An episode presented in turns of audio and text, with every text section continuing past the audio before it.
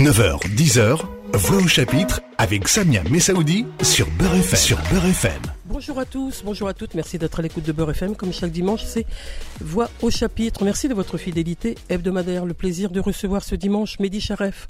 Bonjour. Bonjour Mehdi, comment vas-tu? Bah, ça va. Ça va bien? Oui, oui, Voilà. ça va. Je suis très heureux de euh, que tu présentes mon livre, quoi, que tu qu'on en parle, parce que c'est un. Il fait partie de cette euh, autobiographie-là que j'ai commencé avec Rue des Pâquerettes. Voilà, mais tout ça tu vas nous le raconter dans un instant parce qu'on va quand même poursuivre pour les auditeurs Oui. Qui ne te connaissent pas, mais ils sont peu nombreux, certes, mais on va parler un peu de, de ton histoire littéraire et puis de ta vie aussi. Mehdi Charef, c'est un, auteur, effectivement, il a écrit euh, plusieurs romans, je crois que c'est, ça doit être euh, le, le septième, il a aussi euh, fait beaucoup de films, il a fait euh, aussi euh, des, voilà, des romans, de la poésie, de la littérature, de manière générale, assez autobiographique. Il est né en Algérie en 52, et dix ans après, c'est son arrivée en France, une arrivée en France euh, dans les bidonvilles de Nanterre, et c'est ce qui le tient à cœur, si je puis dire, dans, dans, dans sa vie. Euh, voilà, une histoire euh, à la fois singulière et qui pourrait être collective. Elle ressemble à beaucoup de celle de l'immigration, même si Oh, moi je n'aime pas rappeler que l'immigration est un bloc, l'immigration sont des singularités. Euh, euh, chaque histoire est, est particulière et chaque histoire porte son lot d'exil, son lot de souffrance et son lot de, de vivre ici dans, dans ce pays, n'en déplaise à certains. Alors, on va pas parler de nous, mais se rappeler quand même qu'effectivement, on se connaît depuis bien longtemps. Dit d'où ce tutoiement, euh, euh, si je puis me permettre, et, et pardonnez-moi, vous, vous l'aurez compris, entre littérature et amitié depuis Oui. de longues années, nous, nous traversons euh, ces décennies, euh, Mehdi Charef et moi-même. Donc euh, cette longue histoire littéraire ensemble a commencé en 83. C'était le Théorème, le Théorème d'Archimède qui a été ensuite porté à l'écran par euh, euh, le, le réalisateur euh, Costa Gavras et qui a eu un grand succès. Il était déjà une tranche de vie, hein, cette cette banlieue qui te tient à cœur, euh, Mehdi, est revenu souvent dans, dans ta littérature.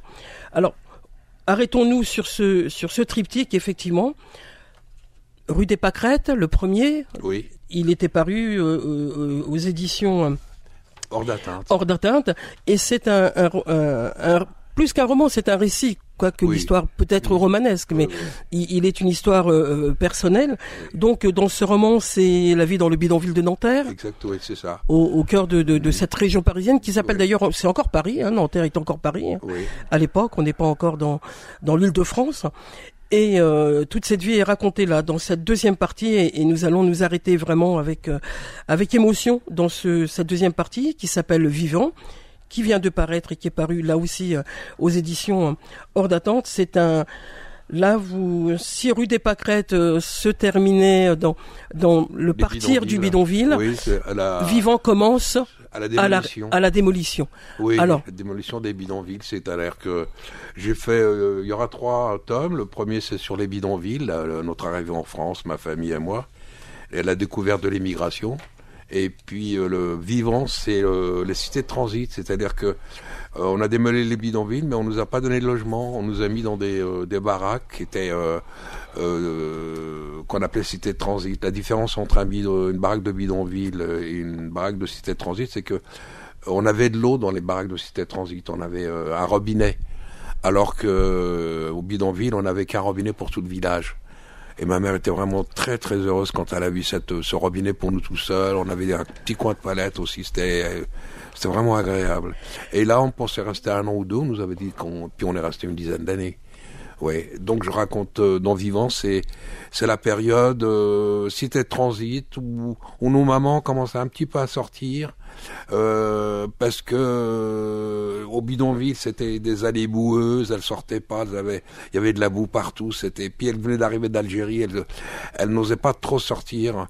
Et puis dans les cités de transit, elles, c'était un grand champ qui était loin de tout, il y avait, on n'avait pas de voisins. On voyait pas de voisins à, à 360 60 degrés à la ronde. On nous avait vraiment. Il y avait que ces baraquements, Oui, il y avait bah, que ils nous- ces, ils- c'était- Ils nous, euh, ils ont fait euh, en sorte qu'on nous voit pas. Oui, donc on nous a mis loin des transports en commun, de, des du commerces. centre-ville. Et là, nos mamans ont commencé un petit peu à sortir, ils se parlaient entre elles. Moi, j'ai beaucoup aimé cette période pour ma mère où, où euh, elle étendait son linge, elle sortait, puis avec les voisines, elle s'asseyait sur le, les marches de, leur baraque et puis elle se parlait de loin. Elle, elle, a commencé à vivre beaucoup mieux en parlant, en avec d'autres femmes. Et puis c'est là qu'on a découvert qu'il y avait des Kabyles, qu'il y avait des Marocains, des Tunisiens. Moi, je savais pas. Moi, quand je suis venu en France, je pensais que les, Algériens, c'était que les gens de, de et Tlemcen, quoi. Et là, j'ai découvert des, tous les accents, c'était extraordinaire. Euh, des noirs aussi, il y avait. Et euh, puis ça c'est, on a mieux vécu, euh, on vivait beaucoup mieux que dans le bidonville. Hein, et euh, puis la vie s'est commencé à s'organiser.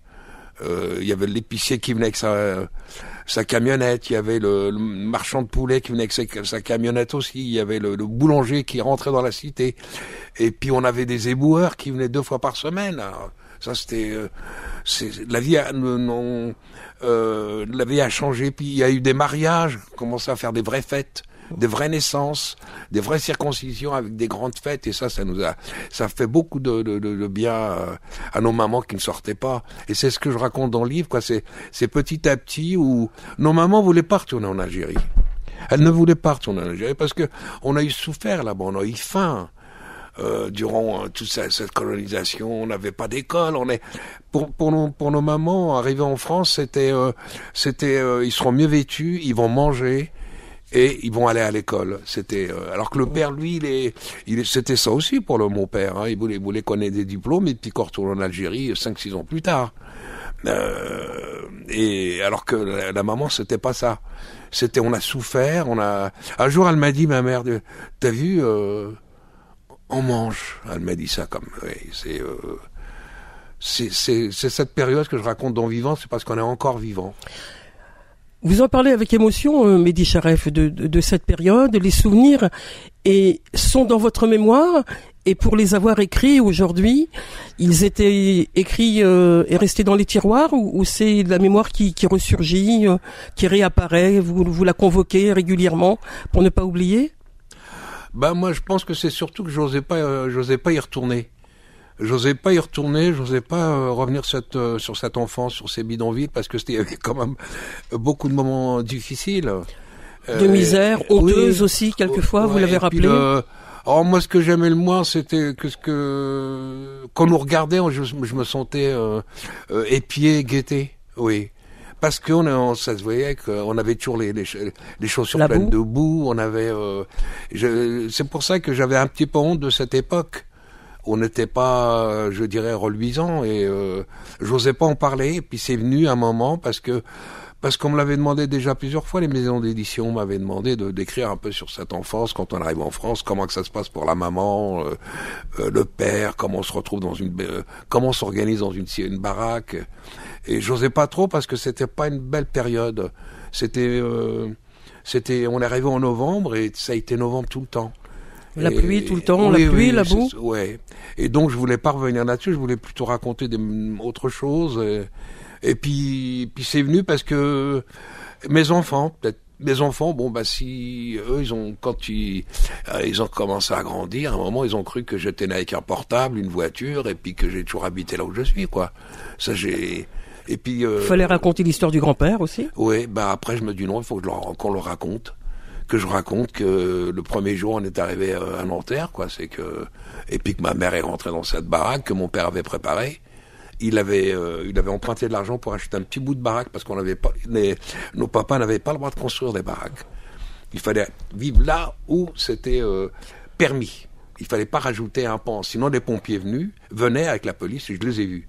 Quelqu'un a rajouté une chambre et ils venaient la casser devant nous, devant tout le monde, avec leur euh, ils avaient des, ils avaient des instruments qui faisaient un peu peur, des haches. Et euh, on est rentré là-dedans, quoi. C'est euh, dans cette baraque, on s'y attendait pas parce que mon père il nous avait pas dit qu'on allait habiter dans une baraque et que, alors que dans, en Algérie on avait un gourbi, mais c'était une maison. Et euh, je me rappelle toujours de ma mère, quoi. Est, quand elle est rentrée, elle avait les valises à la main, on, on suivait tous. Mon père avait honte. Il s'est détourné, il a fait semblant de de mettre du charbon dans le poêle parce qu'il s'était absenté de euh, quelques heures pour venir nous chercher à la gare d'Austerlitz et euh, il mettait du charbon dans la poêle et puis euh, ma mère regarde et puis euh, elle a compris que c'était ici. Elle lui a dit, elle m'a, où il y a de l'eau. L'eau, Oui, alors il, il lui a dit barra. dehors. Elle est restée avec, avec ses deux valises, et puis moi je la regardais, hein, parce que c'est- elle est, ma, ma, ma mère c'est une femme très forte, elle était jeune et belle, hein. et euh, Les toilettes, et silence, puis il fait barra. dehors aussi. Ouais, alors on a tous compris que c'était un truc commun. Euh, ken- washalala. Et là, il était L'électricité content, il y avait aussi, une il y avait la lampe, il y avait Ouais, il y avait une ampoule, il a tout de suite allumé, là, qui pondait avec le truc euh, qu'on met euh, pour attraper les mouches. Et puis elle, elle regardait, elle, elle réfléchissait encore. Moi je dis, pourvu qu'elle elle dise, on repart. Je, bah oui, j'avais 10 ans, je voulais pas rester. Je dis, pourvu que ma mère dit, oh non, on reste pas, moi, on repart. Et alors elle est allée vers la- euh, le, le truc qui faisait chambre. Il y avait trois lits superposés d'un côté, trois lits superposés de l'autre. C'était nous pour les enfants. Elle a regardé, elle s'est assis- puis elle s'est assise au bord du lit. Elle a posé les deux sacs, elle a dit, je vais enlever mes chaussures. Là, j'ai compris qu'on restait euh, jusqu'à maintenant, aujourd'hui. J'ai jamais France. cru au retour. Vous avez jamais cru au J'ai retour jamais cru au retour. Mon père, Et à dit- partir très vite du bidonville, vous y aviez cru? Ah bah non, moi j'ai... Mon Combien père de temps vous êtes dit- resté dans le bidonville, je- rappelez-nous Mon père, il nous a dit euh, le premier jour, je crois, parce qu'il voulait un petit peu nous réconforter, il a dit... Ça va pas être long? Oui, trois ans, il ça, a dit. Je me rappelle, il a dit trois ans.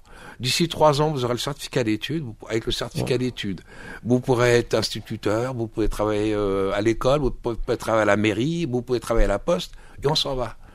Ouais, je l'ai pas cru. Euh, Quand on a traversé le bidonville, j'ai vu qu'il y avait un boucher, il y avait le hammam, il y avait le coiffeur, il y avait le bistrot. Je me suis dit, ils ont pas ouvert pour deux ans.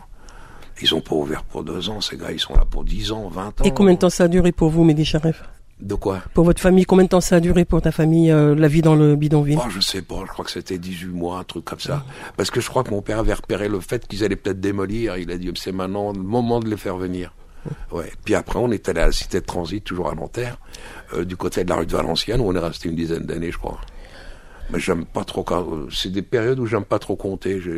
J'ai, toujours, euh, refusé de voir certaines choses. C'est comme euh, des Pâques, j'ai refusé de voir ça, et c'est pour ça que je voulais pas l'écrire. Après, bon, bah, je, euh, l'éditeur m'a poussé, euh, elle s'appelle Marie Herman, elle me dit non, non, nous, ça nous, j'avais des, écrit des morceaux, les a eu, non, il nous les faut absolument. Et puis après, je suis parti sur le Vivant, qui est la cité de transit. Et Vivant, c'est parce que... C'est l'idée que malgré tout, on était vivant, malgré Oui. tout ce que vous Moi, avez pensais- traversé, ouais, les, familles demandé- dans ce bidonville, Ouais, c'était... Je euh, me suis demandé comment on a fait pour être vivant. Et on était toujours vivant, je l'ai appelé vivant. Ouais. Et euh, c'est euh, et puis voir un peu comment qu'on a grandi, comment on est devenu adolescent, comment on est devenu adolescent aussi. L'invité de Voix au chapitre ce dimanche est Mehdi Charef. Il en parlait avec émotion de, de cette enfance dans le bidonville et puis de cette vie euh, qui va se poursuivre dans la cité de transit euh, de Nanterre avec euh, ce livre qui vient de paraître aux, aux éditions Hors d'atteinte. Hors d'atteinte, Vivant. Mehdi Charef est l'invité de Voix au chapitre. On le retrouve dans un instant. Voix au chapitre revient dans un instant. Beurre FM, 9h, 10h, Voix au chapitre avec Samia Messaoudi. Vous êtes toujours sur Beurre FM et c'est Voix au chapitre comme chaque dimanche. L'invité ce dimanche est Mehdi Charef et nous parlons de Vivant. C'est le titre de son ouvrage. Il vient de paraître aux éditions Hors d'atteinte. Hors d'atteinte. Et c'est le deuxième volet d'un triptyque qui raconte euh, sa vie. C'est autobiographique. hein. Dans le premier, rue des Pâquerettes, nous en parlions. C'était la vie dans le, dans le bidonville. Et dans Vivant, c'est la vie dans, dans la cité de transit. Et alors, la vie dans la cité de transit entre 10 et 13, 15 ans. Le, le Oui. livre se termine. Vous, vous partez au, au collège Vauban, à Courbevoie. Mais ces cinq années qui vont être dans le livre vont être euh, racontées avec des personnages, si l'on peut dire ainsi quand on parle de romans. Oui. En tout cas, des figures qui ont été importantes dans votre vie puisque c'est euh, l'institutrice et c'est euh, sœur Cécile aussi. Ah oui, sœur Cécile. Mais le- le- sœur Cécile. Des femmes qui ont marqué votre vie Oui. et qui ont marqué la vie des femmes aussi, la vie des Bah, familles. c'est- tout un ensemble. Bah, euh, L'Instit et Sœur Cécile, c'est les deux personnes euh, le- le- à la peau blanche qui, qui, qui venaient au bidonville. Alors du coup, quand on voit arriver quelqu'un à la peau blanche comme ça, qui vient euh, avec bienveillance, et on se met automatiquement à l'aimer, on se dit, bah ça, au moins quelqu'un de sympa, quoi. Et puis on le regarde. Euh, la, la- Cécile arrivait, elle avait un Solex.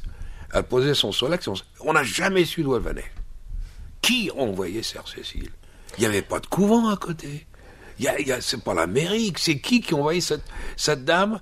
Elle rentrait et elle, tapait à la porte. Hein. Et nous, comme on croyait que c'était une institution, c'était la mairie, c'était le, le pouvoir, c'était les gens plus, plus forts que nous qui l'envoyaient. Ah ben on disait pas, qu'est-ce que vous venez faire ici, madame? On la laissait rentrer, on se dit, mais on, on savait pas, on savait pas, c'était pas la police. Elle rentrait, elle regardait par terre, si c'était nickel, ah ben c'est bien propre, puis elle regardait un peu partout. Et puis elle s'asseyait. Alors, euh, est-ce que vous avez quelque chose euh, vous voulez, Bon, je suis, je peux être infirmière, je peux euh, vous aider pour les, les enfants, savoir un peu ce qu'ils ont, s'il faut les envoyer au dispensaire ou pas. Des- Elle venait pour des choses comme ça. Et puis elle, elle aimait bien s'asseoir. Alors Elle était bienveillante avec vous et Oui. il y avait même euh, le couvert. Ah oui. Votre votre mère lui, Ah euh, bah lui oui, servait à manger. quand- Quelle générosité chez les aussi. Arabes, c'est comme ça. Quand quelqu'un Ouais. on, on fait tout de suite un café ou du thé. Alors comme bon bah elle, elle voyait qu'on faisait du café, euh, elle, ma mère elle me disait Goulat euh, Goulat Jumba. Alors je disais asseyez ma maman que vous asseyez. Alors on mettait une chaise, elle s'asseyait. Elle avait une belle trousse. Et puis elle ouvrait sa trousse, elle avait je sais pas l'écrire, puis on lui faisait le café, les gâteaux. Après elle allait chez l'autre voisine pour voir s'il n'y avait pas un enfant malade. Si euh, si la, maman n'était pas non plus euh, souffrante, elle posait des questions. Elle faisait comme ça le tour de la cité pour savoir s'il y avait quelqu'un qu'à- à aider à aider à et même pour les papiers les papiers la paperasserie administrative euh, après on commençait à on lui disait ce papier là on sait pas le remplir. Est-ce que vous pouvez nous dire ce qu'il faut? Alors elle, elle remplissait. Elle demandait le livret de famille et tout. Ben je vais vous le faire Et puis les enfants étaient parfois euh, les traducteurs, les traductrices pour euh, pour la mère quand elle interrogeait la mère qui parlait pas le français. Souvent il y avait les enfants qui étaient là pour euh, Oui. traduire un peu l'échange avec euh, Ben, oui, on- on- pareil avec l'institutrice. Ben non, maman, ouais, ouais. Même le père, mon- mon père, des fois, je lui traduisais euh, parce que euh, comme euh, ils sont arrivés en France et puis euh, c'était bidonville euh, le chantier, et ils n'avaient pas, ils, ils, ils pouvaient pas apprendre le français, ils étaient entre eux. Donc ils, ils, ils connaissaient un peu la langue, mais ils arrivaient pas trop. Ils savaient juste aller à la boulangerie, acheter quelque chose et puis rentrer. Quoi, ils avaient. euh, Donc nous, quand on est arrivé, on s'est. Moi personnellement, je, je me suis aperçu tout de suite qu'il fallait aider mon père, qu'il fallait aider ma mère. euh, et puis c'est, je trouvais frustrant. euh, Ça m'est arrivé dans les cités de transit, ça. Je trouvais frustrant des fois euh, d'avoir une belle no- note à l'école et que mon père la comprenne pas. Alors je signais à sa place. Bah, je pense que les profs le savaient. Ils savaient que nos pères savaient pas écrire. Alors je lui ai appris à, à, écrire Charef euh, en lettres majuscules comme ça. Et il était très heureux de, pouvoir voir son nom écrit par lui-même. Et euh, parce que j'étais frustré que mon père ne voyait pas que j'avais bien bossé, que ne, ne sache pas que l'école c'est euh, à quoi ça servait. et donc c'était dur pour nous de, de, voir un père qui ne sait pas lire et écrire. C'est et je pense que toute ma génération. Alors on a voulu, c'est pour ça qu'on a fait quelques efforts pour euh, un petit peu pour euh, euh, pour le partager avec lui. Il était fier. Mais il- oui, les, les parents Ouais. étaient euh, Ouais, fiers que leurs après, enfants réussissent à l'école. D'abord, c'était leur vœu, hein, c'était Ouais. le. Et les- nous ouvrir important. nos cahiers, nos livres le soir pour faire nos devoirs, ils étaient quand même. Et le gars, il avait l'air de dire, je suis pas venu pour rien, quoi. Il y a le fiston qui, assis au bord du lit, on n'avait pas de bureau, on, on faisait les, les devoirs sur nos genoux. On ouvrait le cahier sur nos genoux, le livre était sur le lit, et puis on, on, travaillait comme ça. Et ma mère aussi, elle devait être très fière. Mais euh, on parlait très peu. Un jour, il a été convoqué à l'école, mon père. Je ne sais pas ce que le directeur lui a dit. C'était un choc pour moi. Je pense qu'il avait dû lui dire, écoute, euh, on a essayé le lycée, mais il est pas assez doué. C'est bon, en sixième, ça a été, mais en cinquième, il tiendra peut-être pas. Alors, on va le mettre directement au collège. Ouais, Je en CAP, ouais. apprendre un métier, oui. Oui, oui, je pense que c'est pour ça qu'il. C'était les voies de garage. Hein C'était la voie de garage souvent oui, à mais il faut l'époque. pas oublier qu'on était venu pour euh, remplacer nos parents. Oh. Ouais, alors donc nous on était euh, le directeur me l'avait dit moi quand il m'a il m'a dit euh, il faudra que tu ailles vers un collège et euh, il m'a dit euh, ce serait quand même c'est quand même mieux que ton père ce qui t'arrive. Il m'a dit tu iras pas sur les chantiers. Eh oui, tu iras pas dans les... Il me dit c'est formidable pour toi de, de, de, de faire un de te retrouver euh, dans un collège où tu vas apprendre un métier dans la métallurgie. Ils nous mettaient tous dans la métallurgie. À l'usine? Oui, parce que c'est là où il y avait le plus de boulot. Moi, j'aurais préféré être fleuriste ou pâtissier ou c'est ça que j'aurais préféré comme dirige là-dessus. Mais on, il y avait trop de, de- trop de boulot. Il y avait trop de, de- dans la métallurgie avec ça, quoi. C'est euh, Et père aussi était fier de dire, euh, euh, il, il aura pas froid l'hiver, il va faire un vrai métier, il fera 8 heures par jour, il aura une belle combinaison de travail. euh, euh, Un bleu Oui, oui, oui. C'est un peu. Et euh, mais moi, je, je je sais pas si je, je savais qu'on était venu pour remplacer nos parents. Et c'était pas un cadeau quoi qu'on nous faisait. Parce qu'on nous aurait fait un cadeau euh, en disant bon, ça, ça, ça- je sais pas comment que ça s'est appelé, ça c'est euh, le rapatriement familial, le regroupement. Un regroupement familial Ouais. S'ils avaient vraiment voulu faire un regroupement familial humain, ben ils nous auraient attendu avec un logement. Bah oui. Si vraiment, il- puis euh, le bateau nous aurait payé au moins l'aller, quoi. À partir du moment où ça, ça, a été la première, le, la première blessure que j'ai eue, je pense, c'est de dire quand le directeur m'a convoqué, il m'a parlé de ça, j'ai compris qu'on était venu pour remplacer nos parents. Être Parce force que, de travail À un moment, ils allaient être en retraite. Et donc, il fallait les remplacer. Donc, par qui? Bah, Par leurs enfants.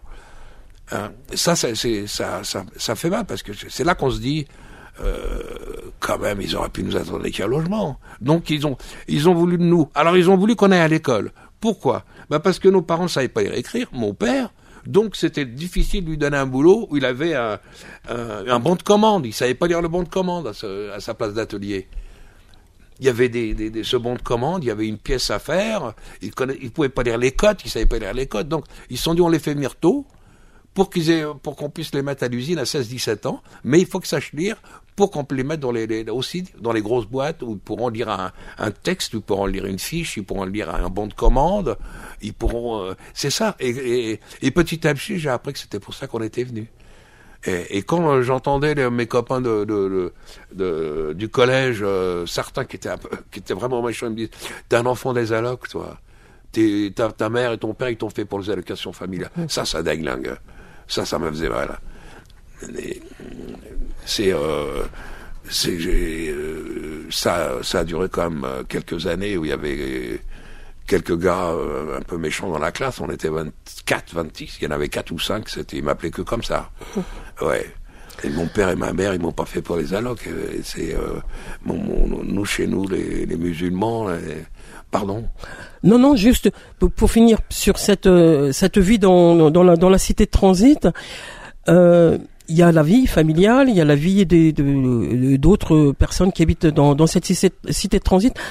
Tu, tu rappelais tout à l'heure que c'était beaucoup d'Algériens, de d'étrangers, Oui. mais il y avait quelques Français quand même. Toi, T'as côtoyé, t'as le souvenir d'avoir côtoyé euh, à l'école, en tout cas à l'école. À l'école, oui. Ouais.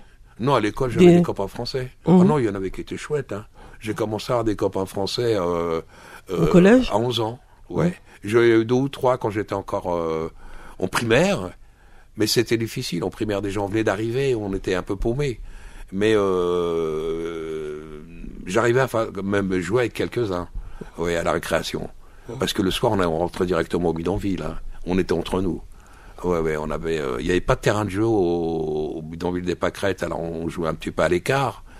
Et euh, mais j'ai, j'ai toujours euh, voulu me faire des copains, ouais, français, parce que de toute façon, comme euh, dès que je suis rentré au collège, j'étais le seul euh, étranger de la classe pendant trois, quatre ans, donc j'étais bien obligé de de, de- d'être avec eux. Et puis euh, il y en a qui étaient vraiment bien, euh, sympas, gentils. Bienveillants, donc je, je, on sortait ensemble, quoi. Oui. Mehdi Charef est l'invité de Voix au chapitre ce dimanche. Vivant, c'est le titre de son livre. Il vient de paraître aux éditions Hors d'atteinte. Il est le deuxième tome, enfin la, deuxième partie d'un triptyque. Euh, le premier était Rue des Pâquerettes, qui était paru il y a quelques mois déjà. On le retrouve dans un instant. Beurre FM, 9h, 10h, Voix au chapitre avec Samia Messaoudi. Vous êtes toujours sur Beurre FM et c'est Voix au chapitre, euh, dernière partie de notre rendez-vous ce dimanche avec notre invité, Mehdi Charef. Je rappelle que nous parlons de Vivant. Ce livre vient de paraître aux éditions Hors d'atteinte. Vivant, écrit en capital sur la couverture du livre, Oui. avec deux photos importantes dans ce livre qui sont la cité de transit Ouais. de Nanterre et une photo intérieure où on voit euh, une très belle euh, image en double là, Ouais. qui est une image d'une grande dame, Monique Hervaux. Oui. Je Vous l'avez, sais- tu, tu l'as rencontré, Monique Hervaux Non, je l'ai Non. jamais rencontré. C'est une dame qui a été pendant de longues années Mm. dans ce bidonville de Nanterre, hein, Oui. qui n'a pas fait que les photos. Elles étaient aux de- côtés, bienveillantes, comme Sœur Cécile ou l'institutrice, en tout Oui. cas, euh, de, de toute cette, euh, de tous ces hommes et ces femmes, ces familles qui vivaient dans ce bidonville de Nanterre. Elle a aujourd'hui près de 90 ans. Oui. Elle a été J'aurais bien voulu la rencontrer, oui. Mais, euh, Mais la chose est possible. On y reviendra. ouais. En tout cas, dans dans ce, ce livre où on voit on, on revoit ces images hein, qui, non, qui mais je parlent. voudrais quand de- même qu'on parle de l'instit, euh, Daniel. Bien sûr. Parce que euh, un jour, il y a un groupe de, de, de Français euh, adultes qui se sont retrouvés, euh, je crois qu'ils étaient cinq ou six, qui se sont dit l'école est loin de la cité de transit. Il faut scolariser quand même les gamins parce que nos mamans voulaient pas laisser aller nos petites sœurs de, qui avaient 5-6 ans à l'école comme ça toutes seules. Elles disaient non non les filles restaient les filles restaient à la maison. Elles voyaient partir leurs frères à l'école et elles non parce que c'est des filles. Et un jour il y a il y a cette euh, cette euh, cette femme militante qui a dit qui a été em- emmerdé la mairie de Nanterre ou l'éducation nationale en leur disant on va créer une classe dans la cité de transit parce que les mamans ne laissent pas sortir les filles et les filles aussi il faut qu'elles aient à l'école. Et ça aussi, c'était des gens formidables. Ils se sont battus pour les bidonvilles. Ils nous donnaient des cours de rattrapage. Ils donnaient des cours de, d'alphabétisation. Ils donnaient. Et, et, elle est restée là longtemps, Danielle, cette petite Danielle. Et elle a ouvert. Et puis ils ont ouvert une classe, une, une baraque. Ils ont viré, euh, vidé une baraque. Ils en ont fait une, une classe, une, une- une salle de classe. Et elle était contente d'arriver là tous les matins à 8 heures. Le soir, elle restait. Elle était souvent invitée. Elle était l'amie de tout le monde. oui, Ah, parce qu'elle elle- était souvent invitée à manger par une famille ou par une autre. Et puis elle savait très bien qu'à 4h30, 5h, elle, elle pouvait boire le thé à la menthe ou, ou le café chez la voisine d'à côté. Et ses élèves restaient avec elle. Et, ouais, et ça, ça a été... euh, Il y a des, des gens comme ça qui nous donnaient du courage. Mhm. Qui nous donnaient du courage, oui. Et c'est pour ça que je voulais qu'on parle d'elle. euh. Bien sûr, des belles personnes qui ont accompagné Oui. votre votre vie, Il y une grande partie belles- de votre vie Ouais, en il y tout a eu cas. des belles personnes qui nous ont aidés, qui... euh, comme c'est, euh, il y avait des étudiants de Nanterre Qui venaient donner Ouais, des cours aussi. venaient- ouais. moi, Mm. il me donnait des cours de. Je prenais des cours de français, des cours de, de maths parce que j'étais pas très très fort. Ils venaient gratuitement, ils avaient pas un radis. Je me rappelle, ils étaient fauchés. Alors nos mamans leur donnaient à manger parce que ils venaient de la fac de Nanterre, ils rentraient après chez eux. Euh, Il y a des gens qui venaient comme ça, se mettre leur godasse dans la boue, quoi, et, et ils repartaient. euh. pour être à vos côtés. oui. Alors, dans, dans ce livre vivant, on va quand même euh, euh, parler de, de passages importants, de passages d'écriture et de souvenirs, puisque vous convoquez là aussi l'Algérie, vous convoquez Marnia aussi. Ouais. Votre souvenir d'enfance, c'est important aussi d'avoir ponctué le, cette période en France et la période quittée, Ouais. l'enfance quittée. euh, Mm. Voilà, de, de 0 à 10 ans, vous êtes à Marnia, à 10 Ouais. ans, vous arrivez euh, Ouais. en France, rue des Pâquerettes, et ensuite dans la cité de transit, et revient, ressurgit toujours euh, Marnia. Oui. Oh bah parce que j'ai, euh, je suis né pendant la guerre. la guerre avait éclaté. je suis né. Puis je suis resté là-bas jusqu'à la fin de la guerre. Et euh, c'est les quand on quitte, euh, quand on le, le train démarre de Marnia et puis que je vois ma grand-mère s'éloigner sur le quai, elle nous avait accompagnés. Il y a quelque chose qui se brise complètement, quoi, qui se casse complètement. Puis on n'ose pas. Moi, je me souviens, je me souviens d'une chose. Je me souviens même maintenant. Je vous assure, Samia, ça, le voyage dure trois jours et demi. Je ne me souviens de rien. Je fermais les yeux pour pas voir ce. Un détail. Je me souviens d'une odeur, parce que même cet endroit, je l'aimais pas. C'était un hôtel. On, euh, en attendant le bateau, on s'est retrouvé euh, dans une chambre d'hôtel. On était 8-10 allongés par terre. Et le lendemain matin, on prenait le bateau à 3 heures du matin. Je me souviens d'une odeur qu'il y avait dans cette chambre. Et je me souviens vaguement du bateau. Je, je l'ai pas vu en haut, je l'ai pas vu en bas. J'ai pas voulu, je voulais pas partir. Alors donc je me suis dit, tu fermes les yeux. Et j'ai fermé mes yeux de Marnia euh, à Port-Vendre.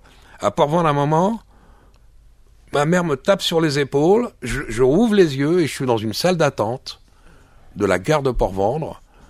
Je regarde autour de moi, je comprends que je suis en France.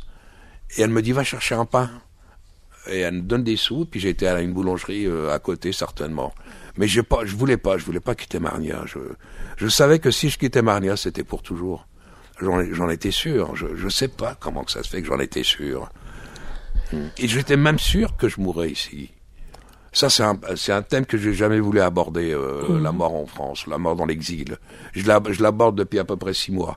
Je me suis donné un peu de courage parce que j'en ai un petit peu, euh, marre d'entendre parler d'intégration alors qu'on est un- on a On a toujours vécu ici. je sais c'est je j'aime pas ce mot je, je le déteste ils ne sont pas intégrés c'est l'excuse de l'autre pour dire euh, il faut les refouler Alors justement, puisque vous parlez du, du regard qu'on porte, ça, ça va être la dernière question. On aura encore longtemps à, à- à échanger, évidemment, à partager, Mehdi Charef. Mais quand, dans votre livre, il y a votre histoire singulière et il y a aussi l'interrogation que vous avez, qui est que euh, qu'est-ce que fait la France? Comment on regarde Comment la France regarde cette immigration? Vous êtes toujours euh, euh, effaré de voir que justement, il y a cette absence de de, de on n'a regard. pas de euh, point de repère. Les Français n'ont pas de point de repère sur nous. C'est-à-dire quelque chose de solide. On est tous euh, tout le temps vacillants et eux aussi ne, préfèrent qu'on soit dans cette position c'est-à-dire que là par exemple de D'invisibilité Euh, Oui, non, c'est-à-dire qu'on est devenu un, on n'est plus un enjeu. On nous fait croire qu'on est toujours un enjeu. Les migrants, parce que maintenant il y a les migrants, il y avait l'immigration, il y a les migrants. On n'est plus un enjeu. On nous fait croire qu'on est un enjeu et ils se font croire qu'il y a un enjeu. Maintenant, il n'y a plus un- une politicienne ou un politicien digne de ce nom qui dirait euh, pour être élu, moi je vais vous créer des emplois. Moi je vais vous hein, je vais créer aussi des logements parce que tu sais comment que ça se passe dans certains départements où, il y a des familles qui vivent qui vivent à trois ou quatre dans un même appart. Il y en a beaucoup. Il n'y a pas un politicien, une politicienne qui puisse nous dire ça. Hein. Je vais créer des logements. J'arrête euh, l'inflation parce que c'est vrai que les prix sont de plus en plus euh, terribles. Et puis, euh, ah, moins de chômage. Non, maintenant on dit immigration. Ils ont plus que ce discours. Ils, ils sont plus capables de créer, de savoir comment on crée des emplois, comment on crée des logements, comment on, peut lutter contre l'inflation. Ils n'ont plus cette. C'est des, nouveaux politiciens qui ne viennent que pour devenir célèbres et avoir une. Mais ils sont, ils peuvent plus nous, nous rassurer. Alors ils nous dépa... Alors qu'est-ce qu'ils font? Ben ils nous séparent. Ils nous dé...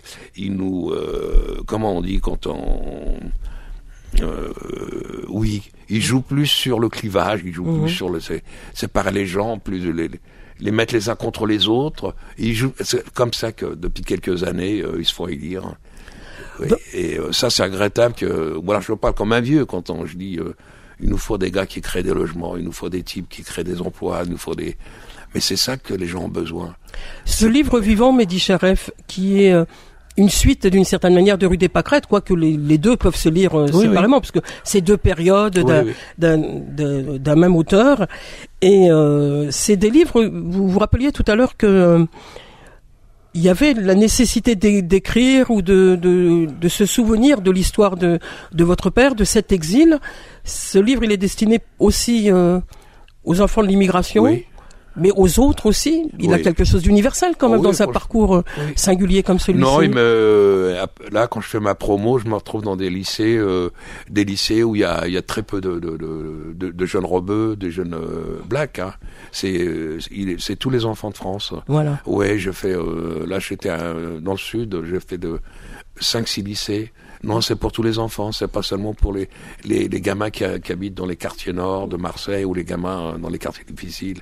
Et ce qui est ça qui m'a fait plaisir, c'est que je me rappelle C'est une histoire qu'ils connaissaient ou Bah, qui découvrent du coup ces jeunes. euh, non, moi, ce que je leur avais demandé, il y a un lycée où je leur, ai demandé, je leur avais demandé avant d'aller les visiter, c'est de, de se mettre à la place du, du gamin, Mehdi, le petit gamin Mehdi, et d'écrire eux ce qu'ils ressentaient euh, s'ils arrivaient en France. Et il y avait que, euh, ils étaient 28, euh, il y avait qu'une fille issue de l'immigration.